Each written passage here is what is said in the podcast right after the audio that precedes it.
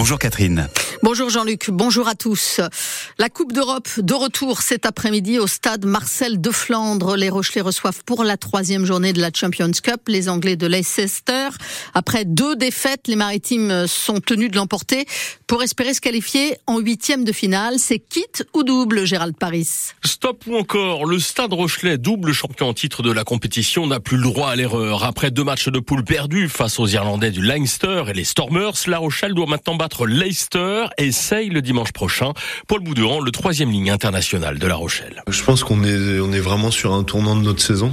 On fait une bonne prestation à domicile contre Toulouse. On arrive à gagner euh, notre première victoire à l'extérieur contre Pau. Donc euh, maintenant, il faut enchaîner. Il faut qu'on gagne nos premiers matchs en Champions Cup cette année et se donner une chance de, de pouvoir gagner la Champions Cup cette année. Mais en face, Leicester reste sur une belle série avec le week-end dernier un 19 à 10 face aux Saracens. Sébastien Boboul, l'entraîneur des arrières de La Rochelle. Ils ont une équipe très compétitive qui, qui vont venir euh, ce week-end dimanche euh, bah, jouer une qualif parce que parce qu'en gagnant ce match sont ils sont assurés d'être qualifiés euh, sur les phases finales et en, gagnant le Leinster ils peuvent recevoir quasiment jusqu'à la fin de, la compétition. Donc donc forcément ils vont venir avec des intentions. On est prévenu mais on a des joueurs qui, aiment ces, challenges et ces défis. Et on parlait de, de phase finale c'en est un. Donc on a hâte d'être dimanche. Pour ce bras de fer les sept internationaux français de la dernière Coupe du Monde débuteront la rencontre. Wardy, Bourgarit et Antonio en première ligne, Boudouan et Aldrit en troisième ligne, et à l'arrière Antoine Astoy et Jonathan Norty. Stade Rochelet-Leicester, coup d'envoi à 16h15, match à vivre en direct sur France Bleu La Rochelle dès 16h. Sachez que ce sera aussi l'occasion de rendre hommage à Marcel de Flandre, dont le nom est associé à l'histoire du rugby à La Rochelle. Marcel de Flandre fut le premier président du Stade Rochelet en 1941. Ce fut aussi un grand résistant, membre du réseau Honneur et Patrie, exécuté par les nazis le 11 janvier 1944. Il avait alors 42 ans.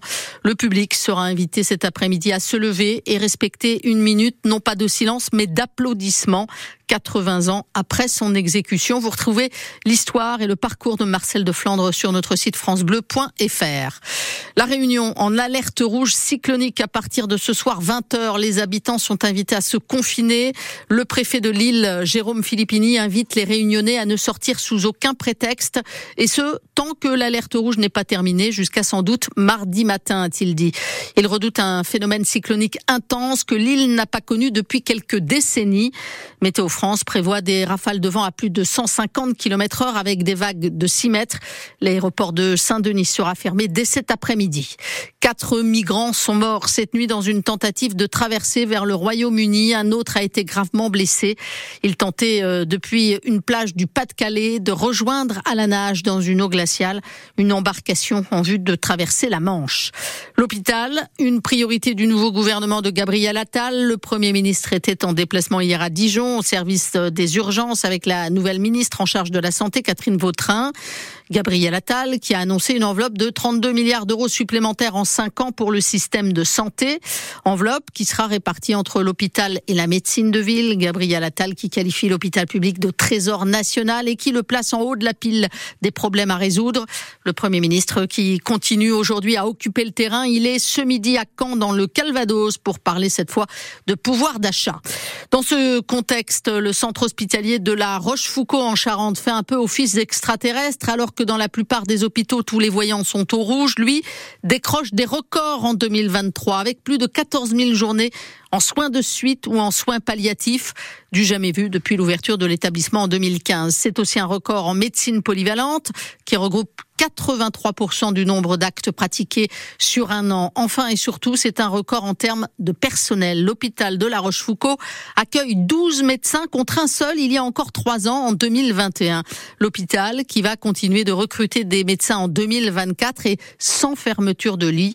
Autant dire que l'hôpital de La Rochefoucauld a valeur d'exemple mais comment fait-il pour obtenir de tels résultats?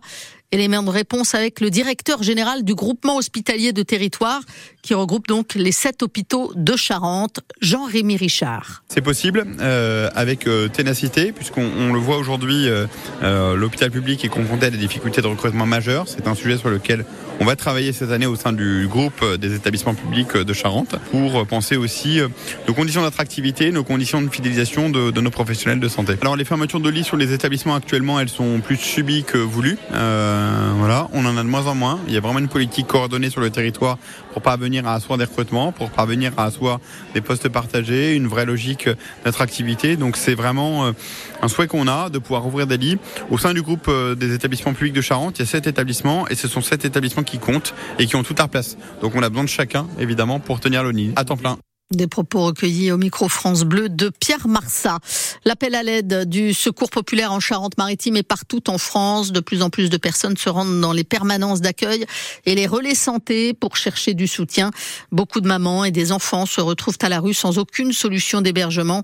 Témoigne le secours populaire de Charente-Maritime. L'association promet d'exercer sans faiblir son accueil inconditionnel, mais lance un appel aux dons. Vous pouvez faire un geste financier en vous rendant sur le site secours populaire en basket, le Stade Rochelet a fini par perdre après une série de 11 victoires consécutives. Les Maritimes sont tombés sur plus fort qu'eux hier soir à Rouen. Le score le score parle de lui-même. 110 à 67 euh, pour les Normands. Qui peut le plus, peut le moins. Le Stade Rochelet reste malgré tout le leader de Pro B. Vendredi prochain, les Maritimes accueilleront Saint-Chamond, septième du classement provisoire.